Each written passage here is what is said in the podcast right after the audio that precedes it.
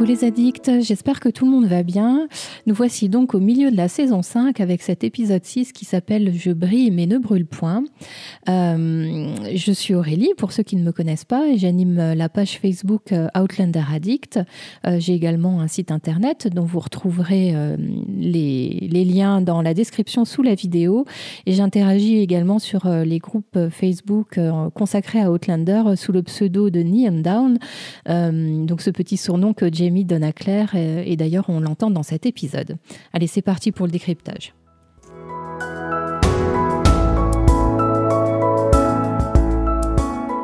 Pour commencer, j'aimerais revenir euh, quelques instants sur le titre. Donc en français, je brille mais ne brûle pas. Donc c'est la devise hein, des, Mackenzie. Euh, enfin, ça en lien avec cette devise. Euh, c'est également le titre d'un chapitre du, du, tome 5, hein, La Croix de Feu. en anglais, c'est Better to Marry Than Burn. Et en fait, c'est également une référence biblique, une référence à la Bible dans le chapitre 7, verset 9 aux Corinthiens. et je, je, vous lis hein, si, ça, si ça vous intéresse. J'ai le rechercher. Donc dans la Bible, ça dit à ceux qui ne sont pas mariés et aux veuves, je leur dis qu'il est bon de rester comme moi. Mais s'ils manquent de continence, qu'ils se marient, car il vaut mieux se marier que brûler. Et donc, en fait, c'est un, c'est un moyen de dire que le, enfin, c'est une façon de dire que le mariage est un moyen de contenir la luxure. Et dans cet épisode et dans le roman également, c'est une métaphore pour dire qu'il faut faire des choix parfois risqués euh, pour éviter ou pour, euh, on va dire, contenir certains dangers qui sont, qui sont encore plus forts. Euh, voilà pour le titre. Enfin, c'était en forme de clin d'œil, mais j'avais envie de rechercher parce que euh, c'est pas la première fois que dans la série on se retrouve avec un titre d'épisode qui est en référence à la Bible. Euh, et voilà, ça méritait d'être souligné. alors, ce qu'on peut dire d'autre, c'est qu'il y a beaucoup d'arcs narratifs dans l'épisode. Euh, et du coup, enfin, je, vous dirai en commentaire, mais enfin, je trouve que ça, nuit, ça nuit certainement un petit peu à, la qualité de cet épisode que je trouve un peu moins bon que les autres. Mais ça, c'est mon point de vue.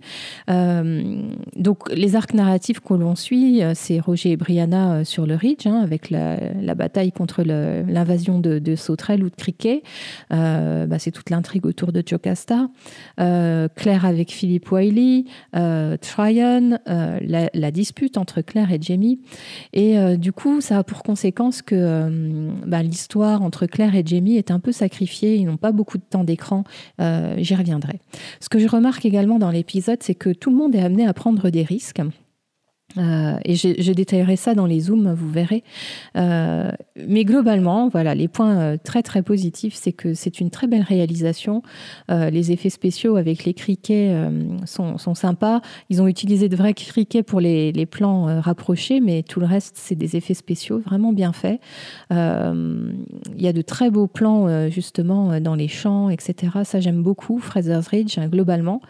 on a un magnifique tête-à-tête -tête entre Jocasta et Murphy avec une belle luminosité, enfin une belle réalisation, des plans euh, très rapprochés sur le visage de Jocasta. Enfin ça c'est vraiment euh, super bien réalisé. Euh, puis la beauté des décors de River Run. Hein, euh, alors, tous ces décors ont été faits spécialement pour cet épisode. On ne les reverra plus. Et ils y ont consacré un temps phénoménal. Il y a un souci du détail qui est absolument remarquable. Et euh, tant que j'en suis à parler des décors, si vous regardez en, encore euh, d'un peu plus près la scène où on est dans la tente du gouverneur Tryon, euh, c'est pareil, hein, il y, a, y, a, une carte, il y a un bureau, il y a plein de choses, plein de détails. Franchement, regardez à nouveau avec cet œil-là, c'est super sympa. Euh, je ne peux pas m'empêcher de parler des costumes. On a l'impression de se retrouver dans, certains épisodes de la saison 2, euh, lorsque Claire et Jamie étaient à Paris, ou euh, à la fin de la saison 3, début de saison 4, euh, enfin, lors des réunions mondaines de, des gens de la haute société de Caroline du Nord.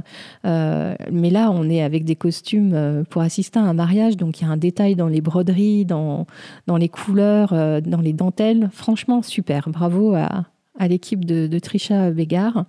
Euh, que vous dire d'autre? Dans mes impressions générales euh, Oui, on a également le développement de plusieurs euh, personnages, enfin nouveaux personnages ou enfin des personnages qu'on ne connaissait pas très bien pour certains, et notamment Jocasta. Hein, on, découvre une grande partie de, son, histoire et qui fait ce qu'elle est aujourd'hui, j'y reviendrai. Philippe Wiley, on l'avait aperçu dans l'épisode 1 de la saison 4, mais il avait une ligne à dire, enfin une, réplique. Euh, C'était pas un personnage marquant, là pour le coup il occupe l'écran. Euh, un retour remarqué, celui de Gerald, euh, Forbes, hein, l'avocat de, de, Jocasta, qu'on retrouve aussi à la fin de l'épisode. Alors on l'avait aperçu euh, au début de la saison et puis l'année dernière également, puisque c'était un des prétendants de, de Brianna.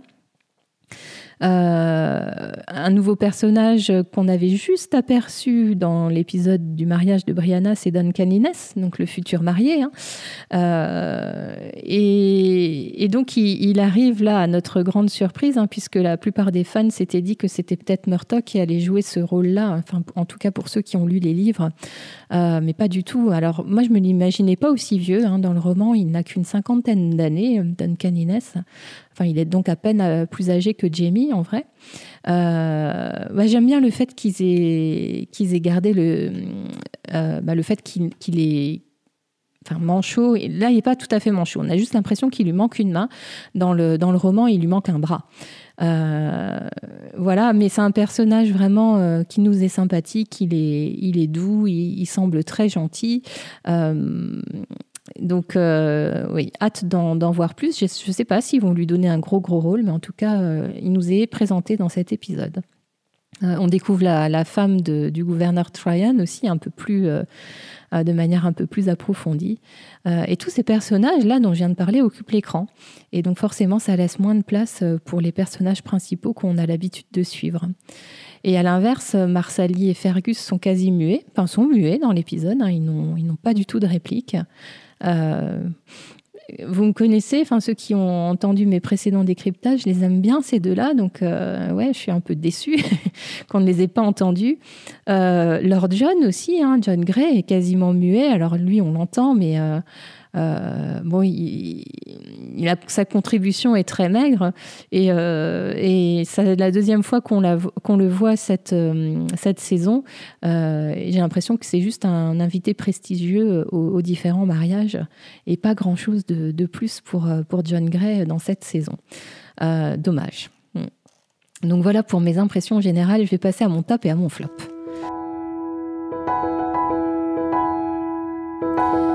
Je vais commencer par mon flop. Et euh, en fait, je, vous l'avez peut-être déjà compris à demi-mot euh, lorsque je, parlais juste avant. Mais moi, ce qui m'a vraiment dérangé dans l'épisode, ce sont les allers-retours constants et trop rapides entre Fraser's Ridge et River Run. Euh, avec une impression d'être un peu bousculée dans mes émotions et la sensation de d'avoir des coupures un peu trop abruptes, notamment lorsqu'on se trouve à Fraser's Ridge, euh, donc ça, avance un peu. Hein. C'est parfois des scènes, des séquences qui durent euh, deux minutes, euh, enfin trois minutes à peine. Et pouf, on est à River Run dans les fastes du mariage, dans, les, dans la belle déco. ça m'a frustrée sur, sur certains passages et quasi, à chaque fois que je quittais Fraser's Ridge. Je crois que j'avais envie d'y passer plus de temps dans l'épisode. Donc voilà, ce sera ça mon flop. mais je détaillerai d'autres éléments, vous verrez, qui m'ont un peu moins plu. concernant mon top, et la scène que j'ai préférée, et là je vais y passer un peu plus de temps, euh, parce que vraiment euh, dans cet épisode, c'est tout le développement qui est fait autour de Jocasta qui, qui m'a vraiment euh, beaucoup, beaucoup plu. Ça tient sans doute à plein de choses, hein, au fait qu'on découvre on découvre un peu de, de, son histoire, ça nous permet de savoir qui elle est et pourquoi elle en est là. Et puis, et puis aussi parce que l'actrice qui interprète Shukasta est juste terrible. Hein. C'est, je m'en remets pas. Franchement, c'est, vraiment très très beau à regarder. Euh, jusque-là, Jocasta nous donnait l'impression d'une personnalité froide, un peu sèche, très hautaine. voilà, donc maîtresse d'un grand domaine avec des esclaves, une personnalité bien, bien affirmée et une personnalité très en vue en Caroline du Nord. Euh, d'ailleurs, moi, j'avais été surprise de découvrir sa relation avec la, la fin, à la fin de la saison 4. Euh, ça lui avait donné un peu d'humanité, mais sans qu'on creuse trop cette relation-là. Et, du coup, la scène d'ouverture euh, de l'épisode en Écosse, hein, donc c'est le lendemain de Culloden, cette scène d'ouverture nous raconte sa fuite tragique juste après la, bataille de Culloden et la raison de sa présence dans la colonie, hein, et également la raison de sa fortune en sachant que Jocasta, enfin je ne sais pas si vous l'avez compris comme moi, mais elle découvre, comme les, dragons anglais, que son mari possède de l'or du roi de France cet or, si vous vous souvenez, hein, c'est cet or qu'attendait désespérément le Bonnie Prince Charlie dans la saison 2. Euh, et Jocasta donc ne savait pas que, ces lingots étaient là. Euh, cette scène permet de poser certains éléments qui, nous permettent de comprendre la personnalité de Jocasta. Et du coup, on comprend mieux également les motivations qui font qu'elle repousse Murta euh, dans cet épisode. Et alors, quand on retourne, quand on revient euh, après ce flashback hein, en, 1746, quand on retrouve Jocasta dans, sa chambre, on la découvre à nouveau assez sèche avec le pauvre euh, Duncan Innes, euh, qui, comme je le disais tout à l'heure, a l'air sympathique et très attentionné et a vraiment une réelle envie de bien faire, je pense, vis-à-vis de Jocasta. Euh, on, voit Jocasta qui, s'attendrit un petit peu hein, lorsque euh, Duncan Innes évoque la devise des Mackenzie et lui offre ce petit coussin à la lavande. Euh, mais elle le met très rapidement à nouveau à distance. on peut se demander pourquoi. Alors est-ce qu'elle le met à distance parce qu'elle aime Murta ou est-ce qu'elle ne veut pas prendre le risque d'avoir des sentiments? Point d'interrogation. Pour l'instant, je pense qu'elle a encore l'esprit assez occupé à, à, ben, Murta en fait. Hein. Et la scène suivante, on la découvre donc en train de signer euh, son acte de donation du domaine à, au petit Jamie. Euh, là encore, hein, euh, c'est dans son caractère. Bien sûr, Roger et Brianna étaient complètement contre, contre ça. elle le fait quand même. Et je suis surprise de voir que Jamie ne dit rien et qu'il a l'air même plutôt de se satisfaire de cette donation. Bon, bref, on, verra quelles, conséquences. En tout cas, c'est important pour la suite. Hein. Donc, c'est vraiment euh, Jamie, là, le petit Jamie se retrouve propriétaire de, River Run et euh, Jocasta et Duncan Innes en seront simplement, on va dire, les administrateurs. Euh, la scène, la scène vraiment très très marquante et qui m'a énormément plu, c'est la scène de Jocasta avec Murta, une sorte de huis clos où les émotions parlent complètement. Euh, est très sincère, il a bravé euh, certains dangers pour venir la, rejoindre. Hein. Dans l'épisode 1 de cette saison, c'est Jocasta qui s'était euh, éclipsé euh, pour rejoindre Murta dans sa cabane dans les bois, et là c'est l'inverse. Euh, on, croit comprendre que Murta la demande en mariage, ou en tout cas il lui demande de l'attendre. Euh, comme il le dit lui-même, hein, il n'a pas le droit de faire ça, mais pourtant il, le fait. sans doute avant que ce soit... Enfin, il tente une dernière chance. Et cette scène, elle alterne entre des gestes tendres et des, gestes d'amour entre eux, d'amour sincère, et des gestes de mise à distance par Jocasta, euh, qui a pris sa décision et qui, ne fléchira pas. La scène est vraiment très très bien écrite, et superbement réalisée. Euh, je le disais, il y a de longs plans sur les visages pour bien capter les émotions et, euh, pour bien capter également le, le, merveilleux jeu des deux acteurs qui sont face à face. Maria Doyle Kennedy m'a ému aux larmes, euh, surtout dans cette scène-là, même si déjà la, scène euh, où elle perd sa fille euh, dans le flashback était terrible. c'est cette histoire de, romance entre Jocasta et Murdoch ne figure pas dans les romans, mais c'est un vrai plus pour la série. et, et tout le contexte autour de Jocasta, je trouve, est, superbement bien amené. Alors l'histoire de Jocasta, hein, le fait qu'elle ait perdu ses filles euh, à la suite de, la rébellion jacobite, elle figure dans le roman, euh, dans les chapitres. Euh, alors je, je les ai plus en tête, j'essaye de voir si je vous retrouve ça. non, je, ah, c'est peut-être chapitre 53 du tome 5, voilà, excusez-moi. et donc elle dit qu'elle a perdu ses trois filles et donné son amour à des hommes qui menaient d'autres combats. Elle a vécu sa vie euh, dans la colonie consumée par le chagrin et sans doute aussi par la culpabilité. Et euh, d'ailleurs, elle dit que sa cécité est sans doute sa punition. Euh, malheureusement pour lui, arrive trop tard. Jocasta a décidé que cet amour ne valait pas les risques euh, pour sa tranquillité, pour sa paix, hein, comme elle le dit à Ulysse au, tout, début de l'épisode. elle veut garder sa passion sous contrôle. Et donc Murta part en laissant le, pendentif, hein, qui est la réplique du sien, et réaffirme son amour. Et lorsqu'il part, on découvre que Jocasta est physiquement abattue hein, par, par la scène qu'elle vient de vivre, parce qu'elle est sincèrement amoureuse de Murta. Et là, c'est vraiment, c'est pas le cœur qui parle, mais c'est sa raison qui lui a fait prendre cette décision. Voilà ce que je pouvais dire de, cette séquence et de Jocasta euh, qui m'ont énormément plu dans l'épisode.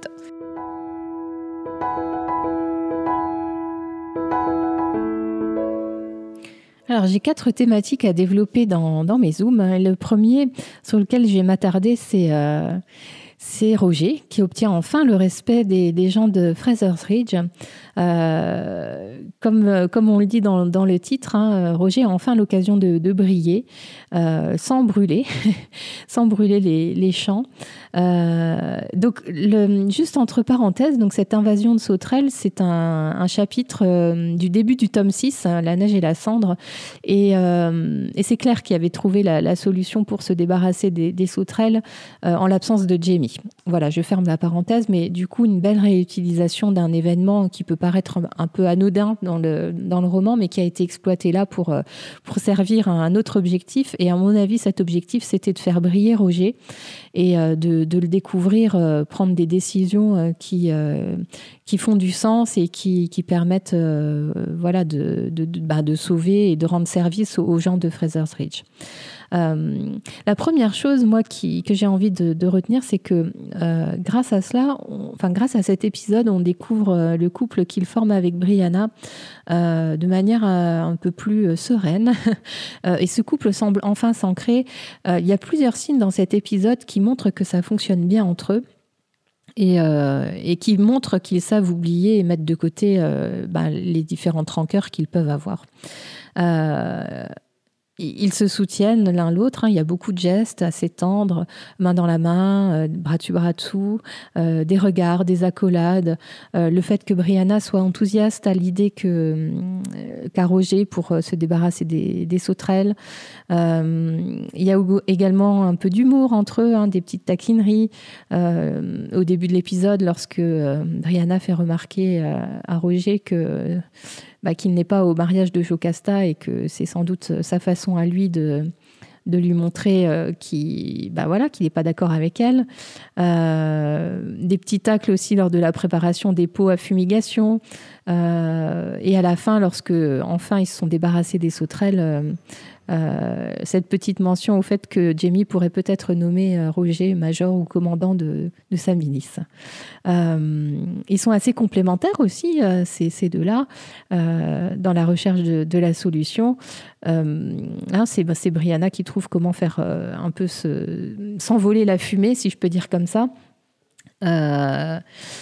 Et euh, ce qu'on voit également, et je, je, me demande si c'est pas la première fois que je vois ça dans, dans, les, dans les yeux de Brianna ou dans, dans les yeux de ce personnage, c'est de l'admiration pour son mari, un vrai regard de fierté. Et, euh, et du coup, ça, ça ça solidifie un peu ce côté. Euh, ils font une belle équipe finalement, eux aussi. Euh, et la deuxième chose hein, que, bah, à propos de Roger qu'on peut relever dans cet épisode, c'est qu'il a donc, je le disais, gagné le respect des gens du Ridge. Et c'était pas gagné au départ. Hein. On sent que ses décisions était attendu, et puis que, ben, que les hommes autour de lui ne, l'écoutaient pas ou ne le respectaient pas vraiment. Et comme Roger n'a pas tout de suite euh, de solution et qu'il n'est pas tout de suite très rassurant, euh, bah, ça n'a pas aidé euh, bah, au fait de se faire respecter. Et puis ses connaissances et sa réflexion lui permettent soudain d'avoir une idée. L'idée est dangereuse, mais c'est sans doute moins pire que de, que de brûler les champs et les récoltes, enfin, et, compromettre les récoltes futures. Et on, voit que Roger assure la mise en œuvre et la supervision de tout ça, il assume son rôle, et c'est une grosse responsabilité car, comme il le dit lui-même, il fait face à un fléau biblique. ça, ça pourrait être dramatique. Hein. Euh, on n'en a pas conscience, nous, euh, gens du, du 21e siècle, mais euh, pas de récolte pendant une saison, ça voulait dire pas de réserve pour l'hiver et, donc ben, la faim et la mort et les maladies. Quoi. Donc, donc on est content de voir que suite à sa réussite, les, hommes du Ridge expriment leur reconnaissance à Roger et leur respect. Euh, il a enfin réussi quelque chose et ça, ça nous fait du bien à nous téléspectateurs de le voir. Euh, moi, ce que je me demande maintenant, c'est comment Jamie va accueillir cette réussite. Est-ce qu'il va l'emmener avec lui à la bataille? Euh, Ça semble être le souhait de Roger, hein, si vous vous souvenez dans l'épisode précédent. C'est ce qu'il disait à Brianna. voilà, comment, comment, comment Jamie va-t-il lui montrer que bah, il est content de ce qu'il a réalisé? Point d'interrogation. Ensuite, j'aimerais parler de Claire et de son plan pour approcher Stephen Bonnet. Euh, on découvre que Claire est toujours aussi indépendante et, ne mâche pas, enfin, et ne mâche toujours pas ses mots. Euh, elle est un peu plus euh, âgée, mais pour autant son caractère est, bien, est toujours bien là. et notamment, donc ça c'est plus sous forme anecdotique, mais l'intervention qu'elle fait auprès des femmes qui parlent, qui parlaient des conseils du docteur Rawlings, hein, le fait de faire chambre à part pendant les les quelques jours de, fertilité, euh, ça m'a fait penser à son franc-parler dans l'épisode 6 de la saison 2, euh, lorsqu'elle fait face aux, dames de, la cour euh, du roi en France et qu'elle leur dit que, enfin, elle, elle a ça en tête, hein, la Révolution française n'est pas très très loin et, donc elle leur dit qu'il faudrait s'occuper des, gens pauvres. Là, c'est un peu pareil. Elle veut bien faire et elle peut pas s'empêcher de l'ouvrir. Euh, et, les femmes qu'elle a en face d'elle comprennent pas. C'est un dialogue de sourds. Euh, bref, tout, ça pour dire que Claire ne, sait pas se taire. Euh, et j'en reviens donc au sujet principal. Donc, c'est les interactions entre Claire et Philippe Wiley. quand elle comprend que, Wiley connaît Bonnet, elle élabore un plan pour tenter de, de s'approcher de lui et organiser une rencontre sous la forme d'un partenariat euh, commercial hein, pour attirer Steven Bonnet. C'est hyper risqué, euh, d'autant que Claire ne sait pas euh, ce que c'est Wiley à propos des relations entre Bonnet et les fraiseurs. je ne sais pas si j'y serais allée à sa place. Comment peut-elle faire confiance à cet homme qui, qui de mon point de vue, n'inspire rien d'autre que du mépris? C'est vrai que ce, personnage est haut en couleur. Alors, il donne une petite caution comique à l'épisode parce que franchement, la façon dont il est accoutré, dont il est coiffé, dont il est euh, poudré, euh, c'est l'incarnation même du ridicule. Euh, un look bah, de oui d'aristocrate de la cour française. Alors on apprend qu'il était en France peu de temps avant, donc il a repris tout ça, tous ces codes de la cour certainement de la cour du roi de France avec la mouche sur le coin de la lèvre. Bref, euh, et donc, on, voit cet homme euh, qui est un dandy dépravé, endetté, euh, franchement insupportable. Et il, a, il a flashé sur Claire, hein, disons-le comme ça, et il a une drôle de façon de tenter de, la prendre dans ses filets. J'aime beaucoup cette petite chorégraphie là qu'ils exécutent tous les deux à l'intérieur de la maison à River Run. ça m'éclaire assez mal à l'aise, jusqu'à ce qu'elle comprenne que peut-être Wiley connaît Bonnette et dans ce cas-là, elle décide d'entrer un peu dans ce jeu euh, de, séduction. Enfin, Claire n'est pas du tout dans la séduction, mais elle sait comment euh, faire pour, euh, pour s'attirer les bonnes grâces de, Wiley et essayer de le faire parler. Wiley est aussi un, menteur complètement abject. Hein. il accuse, lorsque Jamie arrive dans l'étable et qu'il surprend Wiley en train d'essayer d'agresser Claire, enfin de l'embrasser, il, euh, Wiley accuse Claire d'avoir euh, d'avoir été euh, aguicheuse. Alors peut-être que de son point de vue, c'est réellement ce qu'il croit, hein, parce qu'une femme de cette époque n'était pas censée aller seule avec un autre homme dans, un, dans un bâtiment à l'écart. Hein, ça, on n'a pas non plus ces, codes-là, nous, hein, mais il faut se remettre dans le contexte du XVIIIe siècle. et donc peut-être que Wiley le croit sincèrement, Peut-être. Euh, en tout cas, cet homme-là n'a aucune fierté, il est uniquement attiré par l'argent et donc la façon qu'il a de, de se sortir et de négocier avec euh, Jamie, c'est de, de récupérer euh, les alliances, enfin en tout cas l'alliance en or de Claire, parce qu'il a compris que, qu'elle avait beaucoup de valeur pour elle et, et que bah, c'est pour rendre aussi assez jaloux Jamie. Enfin, en tout cas, lui est très jaloux de Jamie. Euh, bah, quoi qu'il en soit, Jamie a gagné euh, au jeu de cartes. Et il a réussi à négocier un rendez-vous entre Bonnet et Alexander Malcolm. Donc on va, on retrouve ce nom, ce nom d'emprunt. Enfin, c'est vrai nom, mais il va réutiliser ce, nom-là de, de, marchand comme il l'utilisait lorsqu'il était à Édimbourg dans la saison 3. Euh, donc le plan initié par Claire, hein, qui était dangereux, semble avoir fonctionné. On verra ce que ça donnera dans les épisodes suivants. Euh, moi, je ne sais pas si on doit s'en féliciter. Savoir que Jamie va à nouveau devoir se frotter à Stephen Bonnet, franchement, ça me fait froid dans le dos. Euh, et surtout quand on voit que les gens de la haute société qui fréquentent Bonnet sont Wiley et Forbes, euh, ouais, ça fait peur. Euh, Forbes, je l'ai dit, a été conduit par Brianna dans la saison 4. Et moi, je me demande, dans cette scène finale, lorsqu'il fait face à Bonnet et qu'il lui apprend que, que Jamie, hein, le petit Jamie, est le propriétaire de River Run et qu'il dit à Bonnet que c'est son fils qui est propriétaire de River Run. Je me demande comment il sait ça. Est-ce que Bonnet s'est vanté d'avoir violé Brianna? Euh, Enfin, c'est bizarre. Et, et surtout, ce qui me dérange beaucoup, c'est le fait de savoir que Forbes, donc cet avocat, était à côté de Jamie pour la signature de ce contrat de donation et il était à côté de lui, l'air de rien, en sachant que Bonnet a sans doute violé sa fille. Ouais, bah ça donne une forte idée de ce personnage. À suivre. Ah, pour la thématique suivante, j'ai envie de m'attarder sur le couple de Claire et Jamie. Et je crois avoir remarqué que dans cet épisode, euh, toutes les facettes de leur couple, ou quasi toutes, euh, sont traitées et semblent ressortir. Et pourtant, ils n'ont pas beaucoup de temps d'écran ensemble. Euh, et donc, et ça c'est un autre une autre chose qui sans doute m'a déplu dans l'épisode, c'est que euh, les éléments euh, qui concernent Claire et Jamie ne sont pas assez développés et c'est ce qui, de mon point de vue, fait que la scène de l'étable Hein, ne fonctionne pas à 100%. Euh, mais je vais en reparler. Euh, donc quand je dis que toutes les facettes du couple sont présentes, je pense au fait qu'ils se soutiennent mutuellement.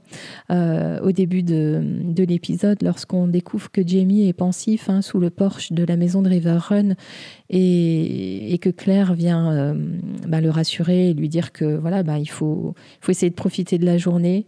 Et puis ensuite, lorsque à l'inverse, hein, le, soutien de Jamie vis-à-vis de Claire, lorsque Claire s'est fait agresser par Wiley, euh, la première chose que fait Jamie, c'est se débarrasser de Wiley, mais une fois qu'il est parti, il prend Claire dans les bras, voilà, il, la rassure. Et donc, euh, donc ce soutien mutuel, ce réconfort, euh, et, et, ce réconfort, on le retrouve aussi euh, à la fin de, de l'épisode, lorsque Claire et Jamie sont réconciliés, et que Jamie dit qu'il qu'il n'a qu'une envie, c'est de tuer Bonnette. Claire, même si de prime abord c'est une idée qui semble l'angoisser, elle comprend, elle comprend ça et elle le dit à Jamie. Euh, on retrouve aussi le fait que Claire et Jamie forment une équipe. Euh, c'est Claire qui a eu l'idée du plan pour essayer d'approcher Bonnet, mais lorsqu'elle l'explique à Jamie, euh, ils mènent la réflexion ensemble hein, pour essayer de se sortir du, du cas Wiley qui vient d'être un petit peu chahuté par ces deux-là. ce qui fait aussi leur couple, c'est qu'ils sont capables de, de disputes assez monumentales on l'avait euh, déjà observé euh, dans, les, dans les précédentes saisons. Euh, et, la dispute enfin les disputes, hein, lorsqu'elles ont lieu entre eux, elles ont toujours une vraie motivation. C'est-à-dire que c'est pas pour rien qu'ils se disputent. C'est toujours des sujets assez graves. Et là, bien sûr, ce sont les alliances de Claire. Alors c'est leur première dispute de la saison. moi, je la trouve bien jouée, avec Kate qui parle entre ses dents. et en fait, là, ils s'affrontent parce qu'ils euh, sont tous les deux sur des positions où ils pensent avoir raison. Jamie, lui, il est, quasiment sûr de, gagner euh, aux cartes, ou en tout cas, euh, s'il ne gagne pas, jamais il ne laissera les alliances à Wiley, c'est clair. et Claire, on est de son côté là, sur le coup là. Hein. Je en tout cas, moi, je suis de son côté. Euh, franchement, euh, la demande de Jamie, elle est juste pas entendable. Donc, on comprend qu'elle s'énerve et qu'elle euh, qu'elle se qu'elle se batte contre ça, et on comprend du coup comment ils en arrivent à se disputer aussi fort. alors la scène de réconciliation avec ce, cette, cette scène de, sexe un peu sauvage, rapide, avec une tension sexuelle qui est amenée hyper rapidement. Les dialogues qui ont précédé cette scène de sexe, moi, m'ont dérangé. même si on considère que Jamie a un petit coup dans le nez, le fait qu'il dise à Claire N'oublie pas que tu n'es qu'une femme, je sais pas, c'est pas Jamie pour moi, ça. Ça me dérange. Alors en revanche, la réponse par la gifle est totalement mérité. Euh, et j'ai bien, enfin, j'ai l'impression de, retrouver cette scène de l'épisode 9 de la saison 1, euh, lorsque euh, Jamie bah, dit que Claire doit, doit se faire fesser hein, pour, pour, pour obtenir réparation par rapport au fait qu'elle ait mis tous les hommes de, du clan Mackenzie en danger. Il y, a, y, a, un gros parallèle entre ces deux scènes-là. Enfin, ce qui fait que euh, on peut comprendre euh, que c'est un mode de fonctionnement de ce couple-là. Euh, et mais bon, voilà, passons sur cette scène de, sexe qui m'a pas plu. mais ce que j'ai adoré, par contre, c'est ce qui a suivi juste après. la tendresse qui se dégage de ce qui suit, de leur réconciliation, et le fait qu'ils se disent bon, ok, c'est arrivé.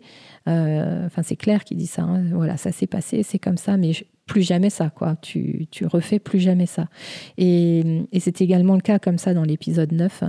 Euh, et Jamie, on le voit, il est capable de se remettre en question et, et, d'accepter les points de vue de Claire, les points de vue modernes, etc. Et, et c'est ça qui fait que, que c'est beau. Euh, je vais terminer cette, euh, cette, thématique euh, en revenant sur les, propos de, Diana Gabaldon qui a, qui a commenté hein, cette scène-là, qui ne lui a pas plu non plus. Euh, donc, quelque part, c'est un peu rassurant de se dire qu'on n'est pas tout seul. néanmoins, hmm, je, trouve que si elle avait des remarques à faire, les faire en public, moi, ça me dérange un peu, euh, parce que ça jette un peu de discrédit sur euh, ben, les scénaristes, les réalisateurs. Et euh, comme elle est tellement impliquée dans cette série, je trouve que c'est dommage. Enfin voilà, c'est un point de vue, et je referme la parenthèse. Et pour ma dernière thématique, j'ai envie d'essayer d'analyser euh, pour vous et avec vous euh, pourquoi on va en arriver à une bataille contre les régulateurs. Euh, si vous vous souvenez, dans l'épisode précédent, hein, c'était le lieutenant Knox qui disait à Jamie que le gouverneur Tryon avait décidé d'une armistice pour tout le monde. Et là, retournement de situation, Tryon s'amuse du fait que la nouvelle n'est pas arrivée dans l'arrière-pays et ce qu'il a donc décidé, c'est de permettre aux agitateurs hein, de, se présenter devant un juge. Euh, Tryon, on le découvre obligé d'agir et de régler ce problème euh, des, régulateurs avant de pouvoir être officiellement nommé au poste de gouverneur de New York. C'est un enjeu important pour lui et comme c'est un homme euh, qui aime le pouvoir et qui fera ce qu'il faut pour se faire bien voir, euh, bah, il, utilise des moyens plus que limites hein, avec ces espèces de lois rétroactives. Euh, bref, vraiment Tryon, on, on l'aime pas, hein, c'est clair. Et, comme aucun régulateur hein, ne, s'est présenté au juge, c'est ce qu'il dit à Jamie en toute fin d'épisode, euh, eh bien, il est obligé de, mettre en, œuvre une bataille pour mater la rébellion et, prouver euh, ses qualités euh, militaires et ses capacités à régler les problèmes. Il donne rendez-vous à Jamie à Hillsborough 15 jours plus tard, euh, en sachant qu'il a déjà demandé à ce que des munitions soient, soient adressées à Hillsborough. Euh, je ne sais plus, c'est Roger, je crois, qui dans l'épisode dit que Claire et Jamie sont à 7 jours ou 8 jours de cheval de, de Fraser's Ridge. Euh, donc ils vont mettre une semaine à rentrer et puis ils devront quasiment repartir, enfin Jamie devra quasiment repartir aussitôt pour, pour Hillsborough pour mener cette bataille. Euh, une dernière petite note enfin, sur Tryon, ou plutôt sur sa femme, qui, qu'on a découvert un peu dans cet épisode. Elle a un petit temps d'écran sympathique. Euh, et elle, elle nous semble nettement plus sympa et plus abordable, plus facile d'accès. Euh, ça contraste beaucoup avec, avec son mari, prêt à tout pour arriver à ses fins.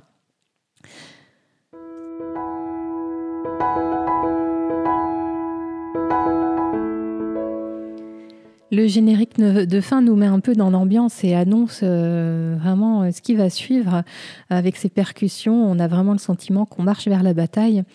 Euh, Jamie va devoir affronter les conséquences de ses loyautés divisées en face d'un Murtock qui n'a plus rien à perdre.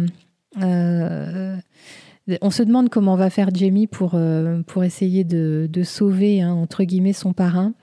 Euh, et on a aussi ce point d'interrogation avec Roger, hein, qui, semble avoir gagné son titre de capitaine. Euh, on sait que Sam Yuan, hein, l'acteur qui incarne Jamie, a, a dit que l'épisode 7, celui qui arrive, est son préféré.